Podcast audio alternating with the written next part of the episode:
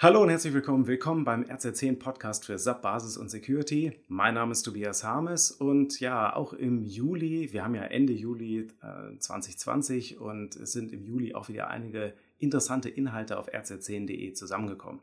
Und wenn ich so auf den Monat äh, gucke, dann denke ich auch immer darüber nach, okay, was ist denn so mir aufgefallen?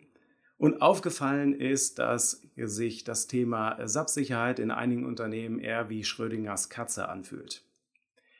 Ja, wir haben ja äh, Mitte des Monats einen fulminanten SAP Security Patch Day gehabt. Am 14.07. ist der Patch rausgekommen und äh, es war eine sehr kritische Sicherheitslücke dabei. Fast alle SAP-Produkte sind betroffen und äh, die SAP-Produkte, die den NetViva Application Server Java innehaben oder auch benutzen, haben eine schwere Sicherheitslücke, denn äh, dieser Application Server Java ist angreifbar von außen. Da ist ein Administrationsmodul, was von außen ohne Passwortabfrage zugreifbar ist. Und das bedeutet, dass also ähm, Applikationen oder Anwendungen wie das Enterprise Portal, der Solution Manager, auch CRM-Installationen äh, potenziell angreifbar sind. Und äh, das ist natürlich eine sehr kritische Sicherheitslücke und deshalb sollte jeder, der den Application Server Java im Moment im Einsatz hat, auch wirklich sicherstellen, dass er den entsprechenden Patch installiert hat. Jetzt sind ja entdeckte Sicherheitslücken nichts Ungewöhnliches. Gut, bei der Sicherheitslücke gibt es jetzt sogar einen Exploit, der ziemlich schnell verfügbar war. Da muss man natürlich dann noch schneller handeln, weil ich kann ja dann einfach das frei runterladen, diesen Exploit und mal ausprobieren, ja, zu Demo-Zwecken. Ähm, und, und, so ein, ähm, und in dem Hinweis, also ist es ja gut, dass es den Sub-Patch Day, den Security Patch Day gibt, ne? denn er sorgt ja dafür, dass ein Patch zur Verfügung gestellt wird für diese Sicherheitslücke. Das heißt, jeder kann sie beheben und es ist sogar ein Workaround angeboten worden, mit dem man jetzt ein bisschen Zeit gewinnen kann, bevor der Patch dann letztendlich eingespielt wird, falls man jetzt gerade kein Wartungsfenster bekommen hat. Trotzdem lässt mich das auch wieder darauf blicken, auch auf die Reaktionen, die ich so gesehen habe, dass sich also das Thema Subsysteme ein bisschen anfühlt wie Schrödingers Katze. Ich habe heute einen Gast oder eine Gästin, das weiß ich gar nicht so genau, eine der berühmtesten Katzen der Welt, die Katze von Erwin Schrödinger. Die Frage ist, lebt sie noch? Ist sie schon tot oder ist sie immer noch in dem Bereich irgendwo dazwischen? Ja, Schrödingers Katze, das kommt von einem Physiker, Erwin Schrödinger, der hat sich ein Gedankenexperiment überlegt, wie er diese ähm, seltsamen Zustände in der Quantenmechanik erklären kann und wie er da ein Bild für geben kann. Und ähm, er hatte zum Beispiel ähm, sich überlegt, es gibt hier so eine äh, Kiste und in dieser Kiste ist dann eine Katze drin. Ja, also erstmal schon kurios. In der Kiste ist eine Katze drin. Und in der Kiste ist auch ein ähm, demnächst zerfallener Atomkern drin. Und äh, man weiß nicht ganz genau, wann dieser Atomkern zerfällt, aber es gibt einen Geigerzähler auch in dieser Kiste drin. Und dieser Geigerzähler ist verbunden mit einer Giftampulle. Und in dem Moment, wo dieser Atomkern zerfällt, misst das der Geigerzähler und der zerstört die Ampulle und dann wird die Katze getötet. Also soweit so kurios. Jetzt es ist ja ein Gedankenexperiment. Glücklicherweise sind keine Katzen zu Schaden gekommen. Ja, ähm, die Überlegung ist, wenn ich jetzt die Kiste zulasse, also die ganze Mörderapparatur da so in place lasse und mit der Katze und dann die Kiste zulasse und von außen drauf gucke, dann hat man diesen kuriosen Effekt, dass man gar nicht sagen kann, ob die Katze lebt oder tot ist. Und das soll halt ein Sinnbild sein für diese ja sowohl als auch Zustände in der Quantenmechanik. Ja, ich gucke von außen auf, man kann sagen, die Katze ist tot, man kann aber auch sagen, die Katze ist lebendig, man weiß es nicht, man findet es erst raus, wenn man die Box öffnet. Das Blöde ist, dass dieser sowohl als auch Zustand bei Subsystemen äh, auch zutrifft. Also viele Subsysteme, die ich sehe, die sind in einem genau quantenmechanischen Zustand von sowohl als auch, denn sie sind am Leben und sie sind auch tot.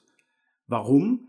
Ja, weil ähm, es im Prinzip auch nur den Zerfall eines Atomkerns benötigt, nämlich einem Angriff, und dann ist das System platt. Das System ist weg. Und äh, das sind ja keine theoretischen Gebilde, sondern Angriffe gibt es äh, überall.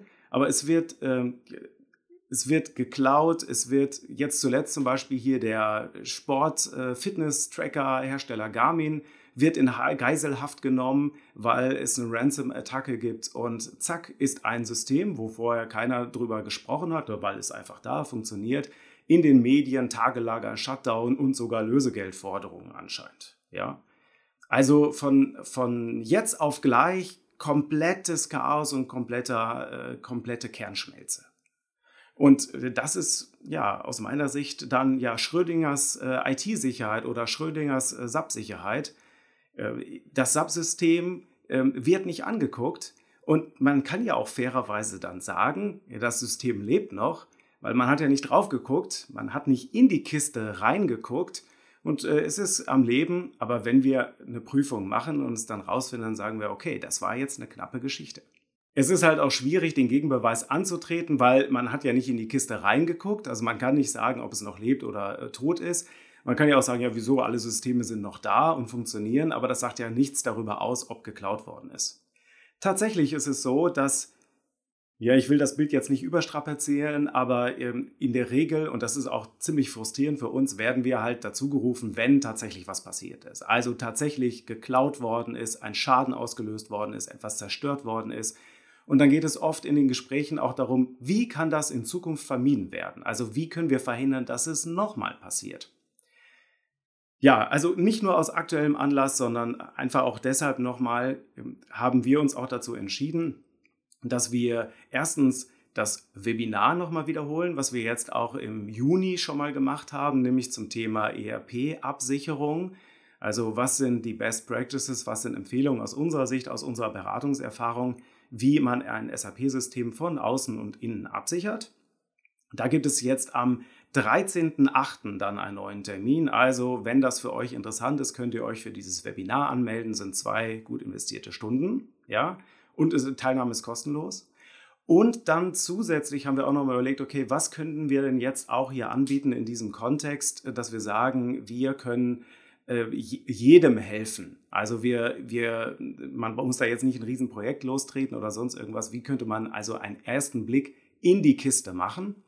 Und ähm, wir haben uns dazu entschieden, dass wir einen kostenlosen Remote-Scan anbieten. Also wir haben da ein SAP-zertifiziertes Werkzeug, mit dem man einen Scan-Vorgang durchführen kann im SAP-System.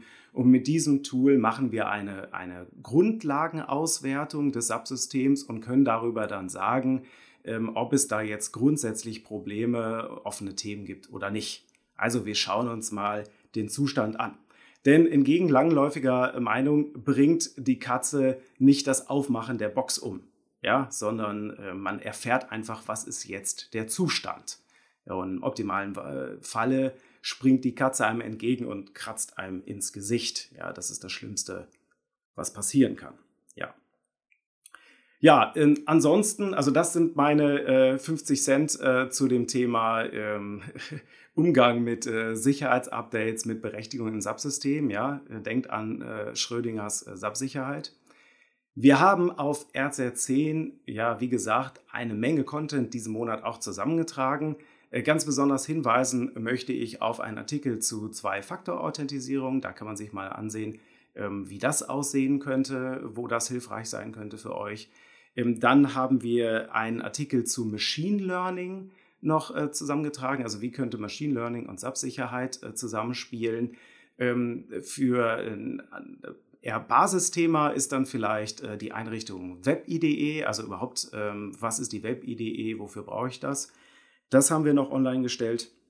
Ansonsten weitere Artikel, ähm, zum Beispiel auch die neuen E-Books, die wir diesen Monat released haben. Also, wenn euch das interessiert, schaut da auf jeden Fall mal rein. Verlinke ich alles auch in den Show Notes hier. Also äh, zieht euch das rein. Und ja, ansonsten, wenn ihr Fragen, Anmerkungen habt, neue Themen, was ich vergessen habe, äh, gerne melden. Ich freue mich immer über Feedback äh, an harmes.rz10.de. Ansonsten folgt uns, liked uns, wenn es euch gefällt. Würde mich freuen. Dann würde ich sagen, ähm, habt einen schönen Monat, einen erfolgreichen Monat. Vielleicht habt ihr auch noch ein bisschen Urlaub, dann einen schönen Urlaub. Ansonsten sehen wir uns dann in alter und neuer Frische nächsten Monat. Macht es gut. Bis dahin.